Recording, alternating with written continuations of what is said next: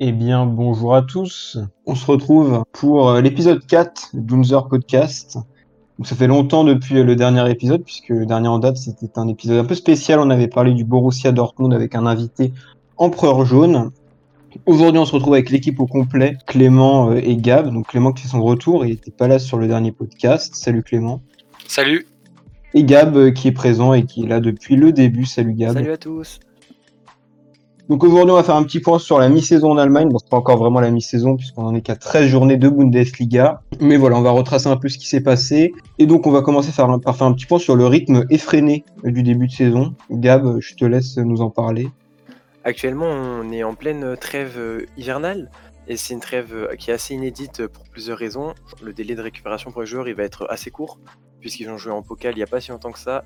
Pour euh, Fribourg, par exemple, ils ont seulement trois jours entre le dernier match et la reprise des entraînements. Ça, ça, rejoint ce qu'on disait au dernier podcast, que le rythme il est euh, vraiment élevé, qu'il y a beaucoup de matchs en ce moment, et donc ça continue et ça va être encore euh, compliqué pour les joueurs.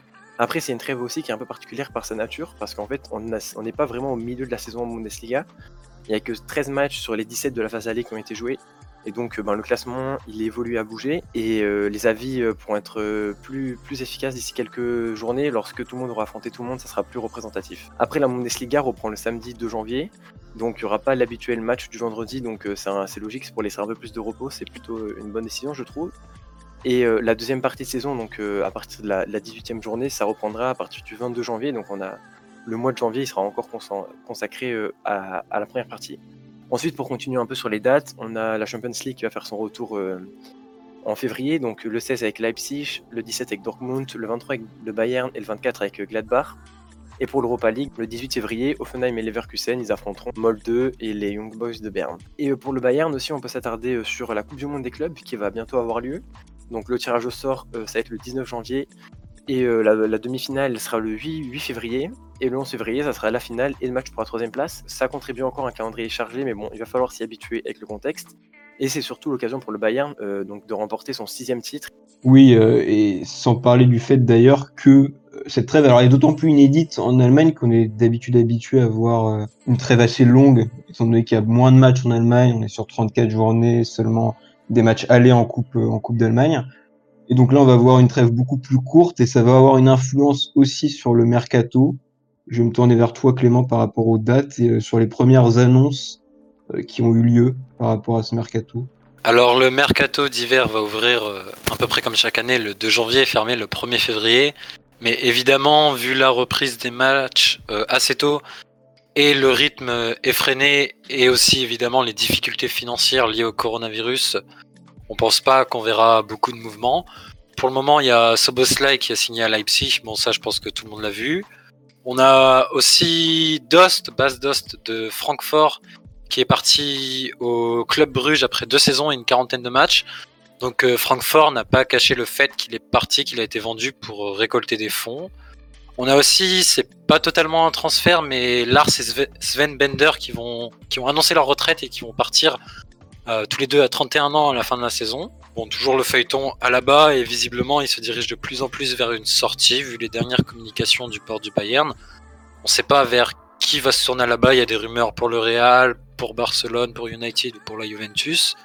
Niveau rumeurs, on a aussi euh, Zabitzer qui intéresse Tottenham qui voudrait mettre 50 millions d'euros. Mais c'est à prendre avec des pincettes, tout comme la rumeur confirmée par Guts que ce dernier intéresserait le Bayern. Mais bon, il vient de quitter la Bundesliga pour euh, le PSV Eindhoven et il a l'air de bien s'amuser là-bas, donc ça serait très étonnant de le voir retourner au Bayern, même si c'est un club qu'il connaît et qu'on a bien vu par exemple le Bayern faire revenir Douglas Costa. Pour le reste, ça sera du coup assez calme, euh, comme d'habitude pour un mercato d'hiver et encore plus dans le contexte. Oui, euh, tu fais bien de préciser d'ailleurs par rapport à Sabitzer, parce que j'ai vu l'info aussi. On espère pour la Bundesliga qu'il partira pas sitôt cet hiver, mais en tout cas ça parle d'assez gros chiffres en termes de transfert. Et quand on connaît la situation économique des clubs, on ne serait pas forcément étonné de voir plutôt des départs que des arrivées cet été en ce qui concerne les clubs allemands. On va enchaîner tout de suite avec euh, nos fameux débats. Et on va commencer par euh, parler de l'Europe, euh, parce que notre Bundesliga a été fièrement représentée. Sur les six clubs engagés en Europe, quatre en Ligue des Champions, deux en Europa League, on a eu un 100%. On aura ces six clubs au prochain tour. Et donc, alors on va revenir un peu après sur le tirage, sur les chances de ces six clubs.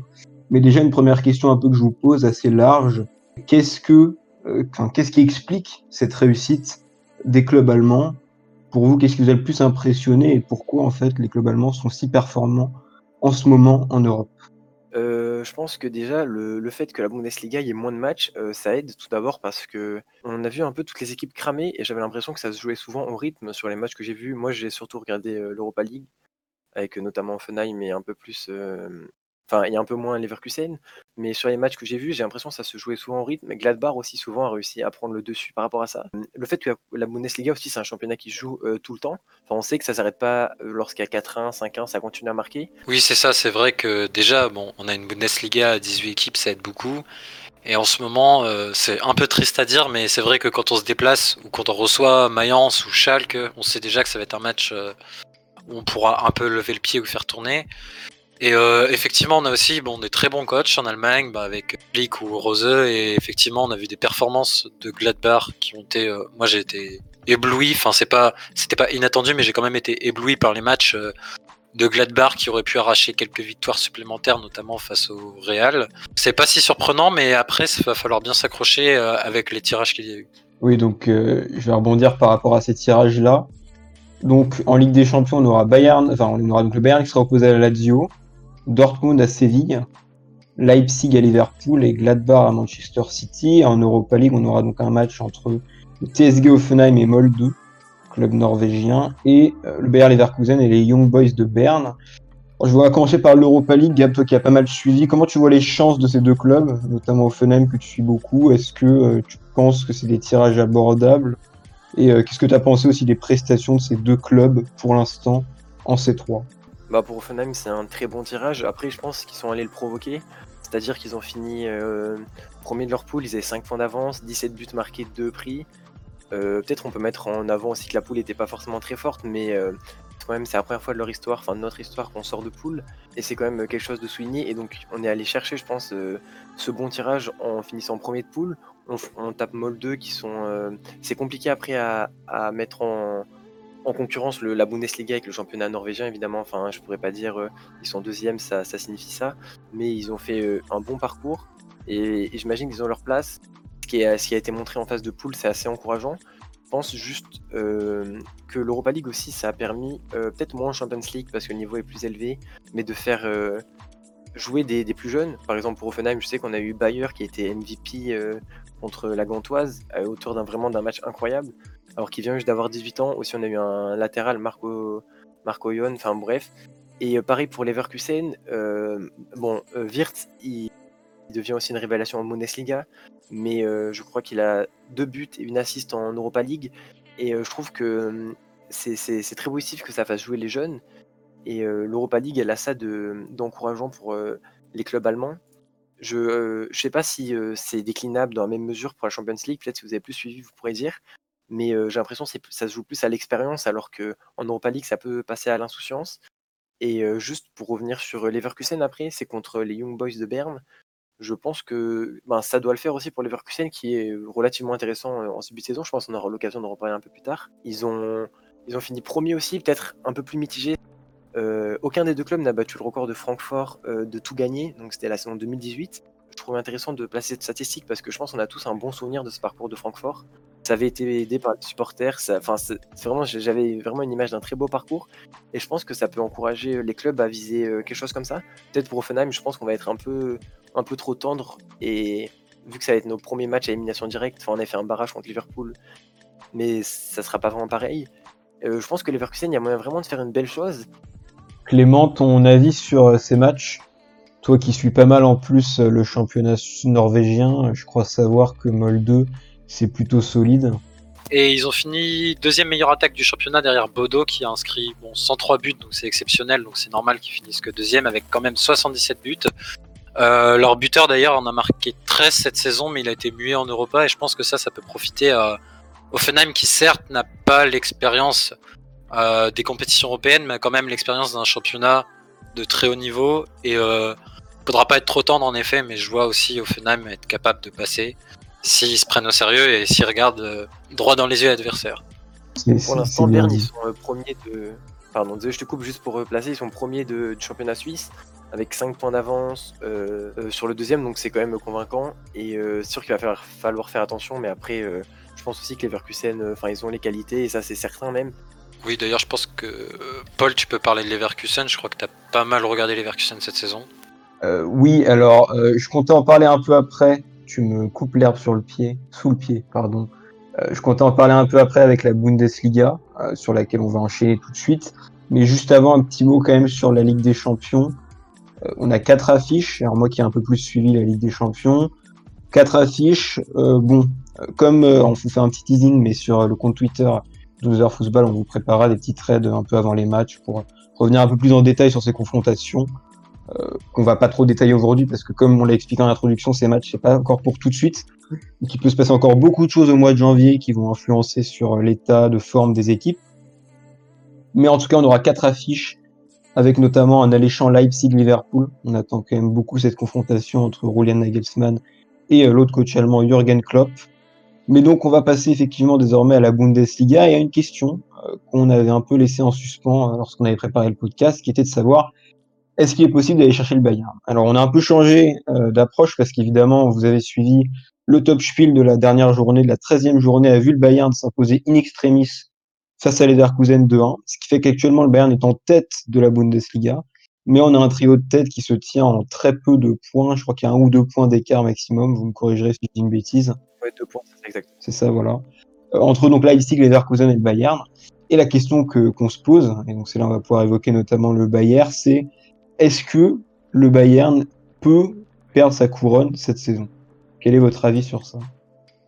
Alors, euh, je pense que sur les dernières saisons, sur les 8-9 dernières saisons, c'est probablement la saison où le Bayern est le plus remis en doute, entre guillemets, remis en doute à l'échelle du classement. Je pense que eux ne se remettent pas en doute et sont encore euh, dans la lignée de leur performance. Mais euh, en effet, avec l'enchaînement des matchs, le rythme, on voit qu'il y a beaucoup de difficultés, notamment les difficultés de la défense sont exacerbées parce qu'on a des défenseurs qui sont soit fatigués, soit qui ont été blessés comme Alfonso Davis, ou même Pavard. On remarque que cette saison, il a tenté euh, absolument aucun dribble, ce qui est quand même pour un latéral droit dans une équipe avec un jeu assez offensif très étonnant. Donc je pense que, mais après, il faut noter le fait que le Bayern a tendance à se réveiller en seconde moitié de saison. Euh, souvent, on remarque que le Bayern fait une seconde moitié de saison étincelante et beaucoup plus impressionnante que la première moitié de saison. Mais effectivement, sur les dernières années, c'est un peu, faut un peu considérer euh, cette année comme l'année ou jamais pour les adversaires. On remarque que là, euh, comme ça a été bien dit, euh, Leipzig et Leverkusen, ils sont tous les deux à deux points. Et, et Leverkusen a une très bonne attaque, tout comme Leipzig. Et les défenses, c'est pareil, voire meilleur, effectivement, euh, parce que le Bayern a encaissé beaucoup de buts cette saison. Bah oui, d'ailleurs, je me, permets d'intervenir sur ça. Je crois qu'il y a une stat sur les derniers matchs qui est assez flagrante, c'est que le Bayern encaisse le premier but sur 6 ou 7 des derniers matchs. Donc à chaque fois, il court après le score. Souvent, c'est- pas euh, le but euh, à la 44e plus 5, quoi. C'est vraiment le but euh, encaissé dans le premier quart d'heure, première 20 minutes. Et oui, c'est comme ce que je disais, quoi. On peut remarquer que Leipzig a encaissé 9 buts cette saison pour le moment. Et euh, le Bayern en a encaissé 19. C'est autant que Augsbourg qui est 11e, ou seulement deux de moins que Cologne qui est premier avant la zone de relégation. Bon, c'est des comparaisons euh, qui valent ce qu'elles valent, mais c'est quand même pour euh, appuyer le fait que défensivement, c'est difficile et il faut pas que l'attaque du Bayern cale, sinon ça peut poser des soucis. Gab, comment tu vois la course au titre, toi, pour le reste de cette saison? J'ai un peu l'impression en fait que le Bayern ils sont euh, intouchables, mais euh, vraiment, euh, en fait, quoi qu'il leur arrive, ben, on peut rien faire. Par exemple, là, on voit Leverkusen qui, qui manque euh, d'un cruel manque de réalisme. Je pense que vous avez vu le match, c'est pas mon cas, mais j'ai vu des actions, une erreur un peu grave de défense, non? C'est- Il s'est passé ça? Ouais, c'est Jonathan Ta qui perd un ballon en toute fin de match. Ils veulent le relancer depuis l'arrière et malheureusement, il perd le ballon et derrière, Lewandowski finit. Enfin, j'ai vraiment l'impression qu'en fait, quoi qu'on fasse et quoi que les autres clubs proposent, ça suffira jamais. Surtout avec la situation actuelle où du coup, euh, peut-être on va enchaîner après sur Leverkusen, mais euh, ils, doivent vendre. Ils ont perdu Havertz, Folland et, euh, et ils vont devoir encore vendre. Ils vont perdre les jumeaux comme on disait euh, plus tôt. Et en fait, la situation, elle va ronger encore plus le Bayern. Et déjà que lorsqu'ils font des erreurs, en fait, ils sont pas vraiment punis. Là, on voit tous les buts que vous disiez. Euh, Leverkusen qui fait un bon de saison, mais qui se, ruine tout seul. En fait, j'ai vraiment l'impression qu'il n'y a rien qui peut suffire à les détrôner. Là, c'est que donc c'est le neuvième titre peut-être qu'ils vont viser d'affilée. Et euh, ça semble. Dortmund sont des difficultés. Leipzig, pourquoi pas, mais euh, je les vois plus tenter un titre, je sais pas pourquoi. Enfin, par exemple, un beau parcours en pokal ou quelque chose comme ça. J'ai vraiment. Je suis un peu triste parce que. La Bundesliga, elle est, elle est moins relevée. Du coup, la passe de neuf, souvent on dit ça. Et enfin, je veux dire, on, dit souvent que le Bayern, il est seul maître. Et en fait, ben, il y aurait moyen de contester. Et, ça, ça, ça, se fait pas, par exemple. Ben, les années d'avant, on le voit toujours, ça se joue à pas grand chose, mais c'est toujours le Bayern à la fin. Peut-être que Leverkusen va me faire mentir cette année, mais euh, j'ai du mal à y croire et vraiment, je vois le Bayern, euh, malgré ses, défauts, qui restent ben, largement meilleur que les autres et sur les autres matchs, euh, dans le global en tout cas, même si individuellement, match par match, c'est pas toujours très brillant, ils s'en sortent tout le temps. Oui, c'est vrai que je pense que le Bayern a un esprit bah, de vainqueur quoi, quand on, enchaîne beaucoup de championnats d'affilée. Au bout d'un moment, on sait comment gérer sur le long terme. Et c'est vrai que je pense que le moindre faux pas, la moindre défaite de Leipzig ou de Leverkusen peut condamner ces deux équipes. Et effectivement, euh, on a bien plus de chances de voir euh, Leverkusen ou Leipzig euh, concéder une défaite un peu bête, un peu par manque d'expérience par rapport au Bayern. Et c'est ce qui peut faire la différence en fin de saison, des petites erreurs, des petits points laissés par-ci par-là. Même si, encore une fois, le Bayern laisse aussi beaucoup de points comme on a vu face à l'Union, etc., euh, c'était très serré. Souvent, c'est très serré, quoi. ça se joue à pas grand-chose. Là où je rejoins euh, vos analyses, c'est que j'ai l'impression sur ce début de saison que le Bayern, on va dire, limite la casse et qu'au final, ils sont quand même leaders après 13 journées. Ce qui est assez révélateur de euh, la, marche qu'ils ont par rapport à d'autres clubs. Parce que pour avoir beaucoup regardé les Verkusen en ce début de saison, je dois dire que c'est assez impressionnant dans le jeu et c'est une équipe qui, euh, enfin, globalement, pour moi, actuellement, était la meilleure équipe sur les 13 premières journées dans le contenu proposé. Et pourtant, ça ne suffit pas face au Bayern, sachant qu'ils ont joué l'équipe du Bayern qui a quand même fait un, match solide, mais il y avait encore des erreurs défensives. Il manquait encore le retour de Kimmich au milieu de terrain qui a, qui a rentré, qui a joué les 20 dernières minutes. Et finalement, quand je regarde cette équipe de Leverkusen, je me dis que il y a vraiment du potentiel et que c'est intéressant de les voir euh, concurrencer le Bayern et Leipzig. Sauf qu'il faut pas oublier qu'il n'y a pas que le Bayern qui a, fini tard la saison dernière, et que ces deux autres concurrents, Leipzig et Leverkusen, ont aussi eu une phase de préparation très courte. Leipzig faisait demi-finale de Ligue des Champions, Leverkusen était en quart de la dernière Europa League. Donc c'est pour ça aussi que j'ai mis quelques doutes sur la capacité de ces deux clubs à concurrencer le Bayern, sachant qu'à mon avis, ils vont aussi avoir des coups moins bien plus tard dans la saison. Et quand je regarde l'effectif de Leverkusen, Gab a mentionné les départs d'Avertz et de Voland c'est assez limité. C'est-à-dire qu'on a aujourd'hui une blessure sur le front offensif. Ça risque d'être très compliqué derrière d'avoir le même niveau de performance sorti du banc. Là où à Leipzig, on a un peu plus de, on, a, on va dire qu'on a un peu plus de, polyvalence et un effectif un peu plus large. Mais pour moi aussi, c'est assez clair que le Bayern conserve une forte marge de manœuvre. On surveillera tout de même euh, ce qui se passera par rapport à, la Coupe du Monde des clubs et les matchs en retard, parce que ça, changera un peu la donne. Il faudra pas se fier totalement au classement dans ces moments-là. Mais en tout cas, oui, le Bayern conserve une forte marge dans la course pour le titre. On va passer au bas de classement, euh, les amis. Euh, vos ambitions, enfin, qu'est-ce que vous voyez par rapport au maintien et notamment euh, le cas de Schalke Nulfir, club par lequel on peut commencer, je pense. Est-ce que Schalke va, selon vous, se maintenir dans l'élite? Vas-y, Cam. Pour Schalke, c'est c'est assez triste de parler du, bas de tableau pardon, à chaque fois, mais de plus en plus j'ai l'impression que c'est peine perdue pour eux. Euh, là, il y a eu un nouveau choc, un changement d'entraîneur, et euh, ça n'a pas suffi. Peut-être qu'avec la trêve et l'entraîneur, ça a fait un électrochoc, mais honnêtement, j'y crois très peu. Il y a eu un match contre Bielefeld il y a pas longtemps, enfin, c'était le match de la mort, ils l'ont perdu. Surtout, c'est que le mal, il semble tellement profond au centre de Schalke, c'est que même les, les bonnes décisions qu'il faisait, elles sont très rares. Et ce qu'on avait salué, notamment Ibisevic, et ben en fait tout se transforme contre eux. Enfin, il s'est passé quelque chose de, mauvais avec lui, il va être viré si je me trompe pas. Euh, ils sont vraiment, j'ai l'impression qu'ils sont condamnés euh, à l'échec. Limite, c'est au, même titre que le Bayern euh, est condamné à réussir. J'ai l'impression que Schalke, en fait, tout ce qu'ils font, ben, ça va contre eux un peu. Clément, je te laisserai, donner ton avis là-dessus après. Mais juste, parce que bon, j'ai regardé un peu Schalke, il à chaque fois, je les regarde et je me dis, bon, je les regarde parce que j'ai envie de voir euh, le match où ils vont réussir à, gagner. Et à chaque fois, je me dis, bon, en fait, c'est pas là. Et euh, bon, moi, j'ai quand même l'impression qu'il y a une forme. Enfin, je cherche même plus tellement à analyser leur euh, déboire, dans le sens où j'ai l'impression aussi qu'il y a une forme d'atmosphère tellement pesante qui entoure ce club qu'actuellement, tout, est fait pour qu'ils gagnent pas des matchs. Parce que je me souviens d'un match, une première mi-temps contre Gladbach, où ils font peut-être leur meilleure performance depuis un moment. Et au final, c'est quand même un match qui perd 4-1. Donc c'est assez révélateur du fait, comme on disait, le Bayern a de la marge, la Schalke a vraiment pas de marge du tout. Et, euh, et vraiment, ça va être compliqué. Et un, une petite parenthèse sur le changement d'entraîneur. Euh, actuellement, euh, voilà, Stevens a fait son retour, mais c'est juste temporaire. Il a, il a une licence d'entraîneur qui ne court même plus après 2021, en début d'année 2021. Donc on suivra de près qui sera nommé entraîneur de Schalke. Mais euh, honnêtement, euh, bon, je sais pas à l'heure actuelle qui veut accepter d'aller euh, se mettre les pieds, on va dire, dans, ce club. Clément, euh, je te laisse donner ton avis euh, éventuellement sur d'autres clubs ou sur la lutte pour le maintien en général. Euh, bah Mayence, j'ai pas vraiment suivi, mais j'ai vu qu'il y avait beaucoup de soucis et de remises en question en interne aussi. Pour l'Arminia, ça va être plus serré. C'est- déjà l'Arminia n'est qu'à un point de Cologne qui s'est sorti de la zone de relégation et n'est qu'à euh, deux points et trois points respectivement du Hertha Berlin et du Werder Bremen. Après, les performances du Hertha Berlin et du Werder Bremen ne sont pas comparables aux performances de l'Arminia. Et même à ce titre-là, on pourrait dire qu'ils sont qu'à 4 qu'à 5 points d'Offenheim. Mais euh, je pense qu'effectivement, avec euh, Schalke, Mayence, l'Arminia et Cologne, on tient probablement euh, sur ces quatre équipes nos trois relégués. Et euh, bah, notamment Schalke, n'y a pas grand-chose d'autre à dire, mais c'est- je me souviens que euh, comment dire, Ralph Ragnick avait pris l'équipe en 2010, ils avaient fait une saison très moyenne en finissant 14e de mémoire. Et ensuite, ils avaient enchaîné des places sur le podium et, des- et proche du podium jusqu'en 2017-2018. Et ensuite, euh, Up Stevens est venu.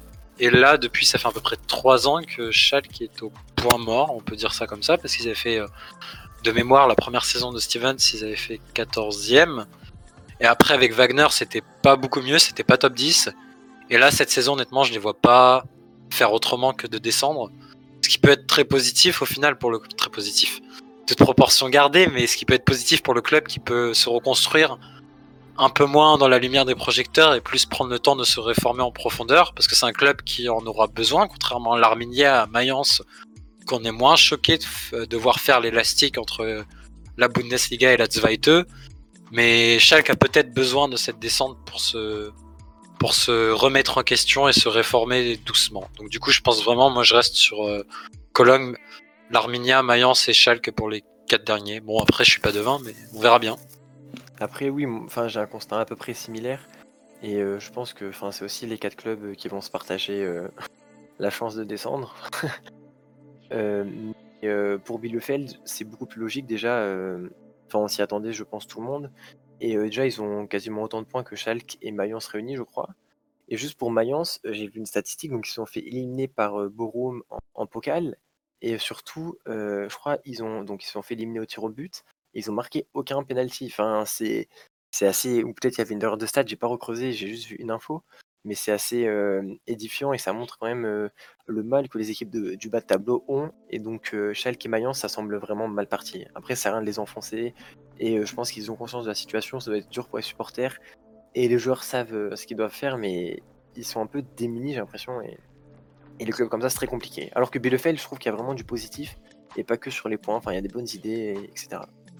Oui, c'est vrai que juste pour terminer, Schalke a quand même, c'est la seule équipe avec aucune victoire. Bon, après, ils ont autant de défaites que Mayence ou l'Arminia, mais ils ont euh, vraiment aucune victoire. Et, euh, mais par contre, un petit point positif euh, auquel j'ai pensé quand tu as parlé de supporters, c'est qu'ils ont récemment, le board de Schalke a publié une lettre d'explication qui, était, qui a été plutôt positivement reçue sur la situation, sur le fait qu'ils étaient conscients que c'était très difficile à supporter pour les supporters et que et même pour le board en général et par rapport à l'histoire du club, etc. Et je ne sais pas si bon, c'est le naître, hein, je ne pense pas que ça va les sauver de la relégation, mais au moins on voit déjà un début de, de réflexion positive qui peut déjà porter ses fruits cette saison, même si j'en doute étant donné que la lettre a été publiée il y a peut-être euh, deux à trois matchs et on a malheureusement vu euh, Schalke toujours à l'arrêt, mais c'est quand même euh, positif sur le moyen long terme pour Schalke pour le moment, même si c'est difficile de s'engager.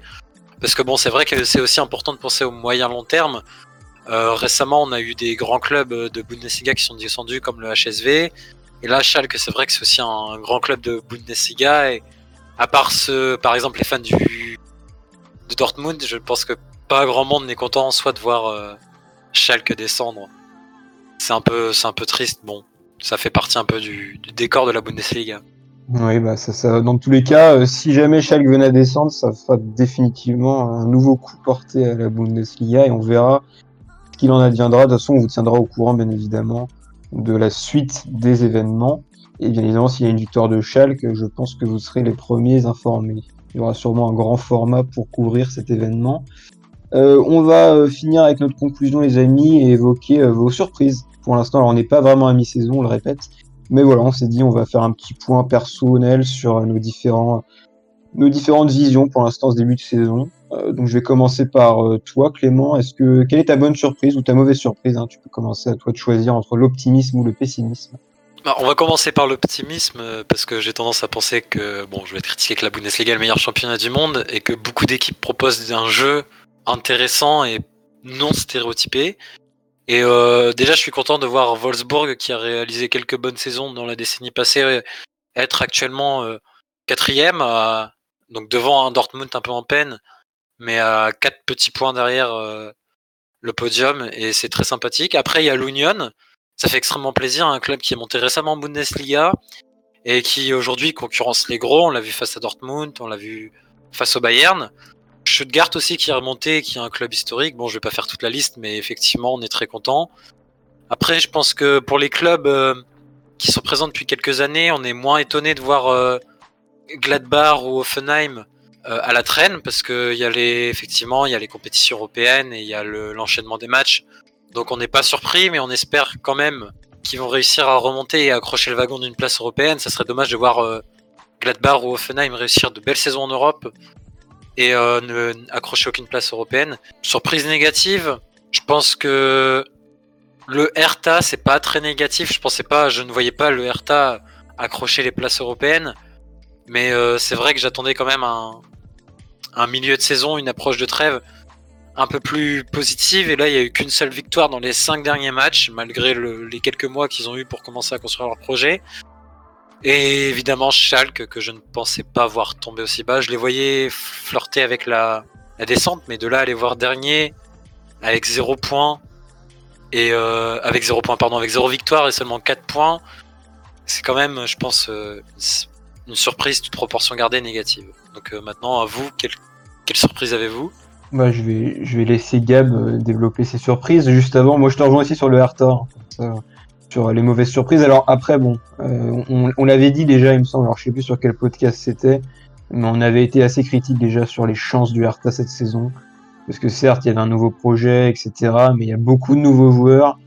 Et euh, honnêtement, quand je vois sur des matchs euh, trois milieux de terrain comme Darida, Touzard et Stark titularisés, c'est euh, compliqué quand même de, de viser quelque chose. Il y a beaucoup de difficultés encore à se trouver dans le jeu. Et euh, on passe d'un match où, par exemple, euh, il y a vraiment du pressing, de l'intensité, à un match où on essaie de défendre un peu plus. Donc l'équipe se cherche encore beaucoup dans le projet de jeu. Je sais pas euh, combien de temps encore aura Bruno Labadia, qui pourrait être, on n'aime pas trop faire des pronostics sur ça, mais qui pourrait être l'un des prochains entraîneurs sur la sellette. Donc ça sera à suivre de près, sachant que le Hertha joue un match euh, très très important dès la reprise le week-end prochain face à Schalke. Donc euh, c'est un peu un match, pas vraiment un match de la peur, mais un match entre deux équipes quand même qui sont pas particulièrement en confiance depuis le début de la saison. Euh, Gab, quelles sont tes surprises à toi? Bah, c'est assez similaire. je trouve que c'est intéressant d'opposer le Hertha à l'Union. Enfin, alors qu'on s'attendait à des dynamiques complètement opposées, avec, euh, enfin, littéralement, voilà, opposées. On pensait le Hertha beaucoup plus haut et euh, l'Union beaucoup plus bas. Et en fait, c'est l'inverse qui se passe. Et, euh, et je pense que je me suis longtemps dit ça et, en pensant que l'Union c'était principalement de la réussite. Mais à force, je pense que ça ne l'est plus trop. Et il y a véritablement quelque chose qui se dégage cette équipe. C'est assez, intéressant, je trouve. En tout cas, j'aime bien mettre des parallèles avec nos anciens podcasts. Et on avait dit que le manque de supporters, ça allait peser très lourd pour l'Union. Et en fait, on voit que ils arrivent à s'en sortir sans. Et donc, euh, vraiment, je trouve que ça peut être très intéressant lorsqu'ils seront de retour. Parce qu'on sait, euh, enfin, on n'a pas besoin de la, vanter, mais l'ambiance là-bas est assez im- impressionnante. Euh, et euh, moi, cette rivalité au sein de, Berlin que je trouvais intéressante à, mettre en avant. Après, pour pas s'éterner sur les clubs, parce qu'on aurait pu parler de Stuttgart avec euh, le, le coach que, j'apprécie, un ancien d'Offenheim et qui fait du bon travail.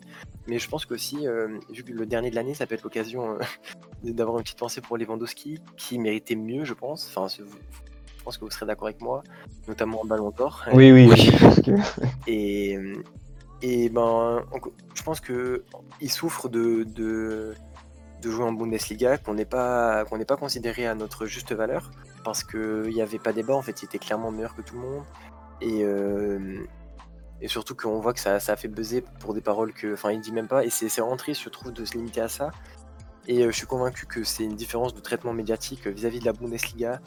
Et enfin, je dis médiatique, mais pas que, mais. euh, ça m'attriste vraiment pour cette année. J'espère qu'il aura l'occasion de continuer comme ça, mais ça, c'est souvent la saison de sa carrière.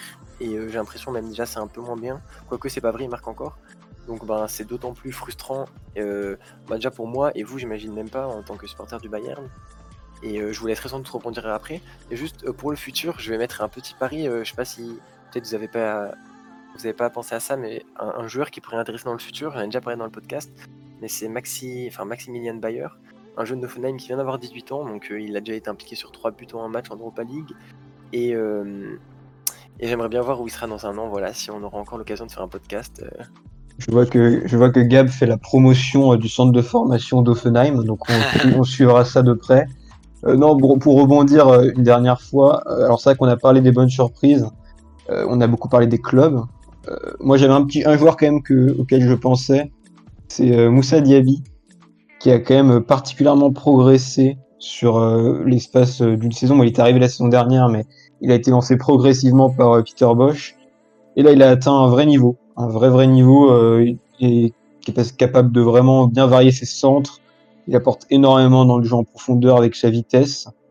Et c'est simplement intéressant de voir des joueurs comme ça qui euh, sont attirés assez tôt par la Bundesliga, formés à Paris. On peut le comparer, on va pas le comparer encore à Kingsley Coman, mais on observe vraiment ce mouvement euh, de- voilà, de- depuis, depuis euh, un moment maintenant de jeunes euh, issus des centres de formation français qui euh, se tournent un peu vers la Bundesliga où ils peuvent pleinement exprimer leur talent. Et ça, je pense que bon, pour rebondir sur ce qu'on disait en tout début de podcast sur la réussite du modèle allemand euh, à l'échelle de l'Europe, bah, ça aussi, c'en est un, un bon indicateur.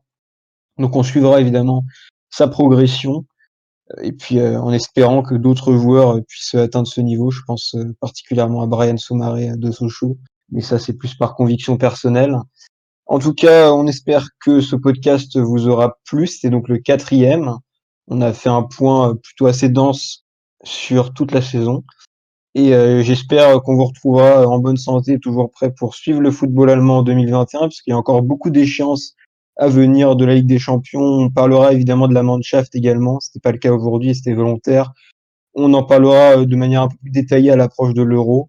Donc voilà, restez bien présents sur User Football, parce qu'il y a encore de belles surprises qui arrivent. Et sur ce, on vous souhaite un bon début d'année 2021. Salut. Tchuss. Bald.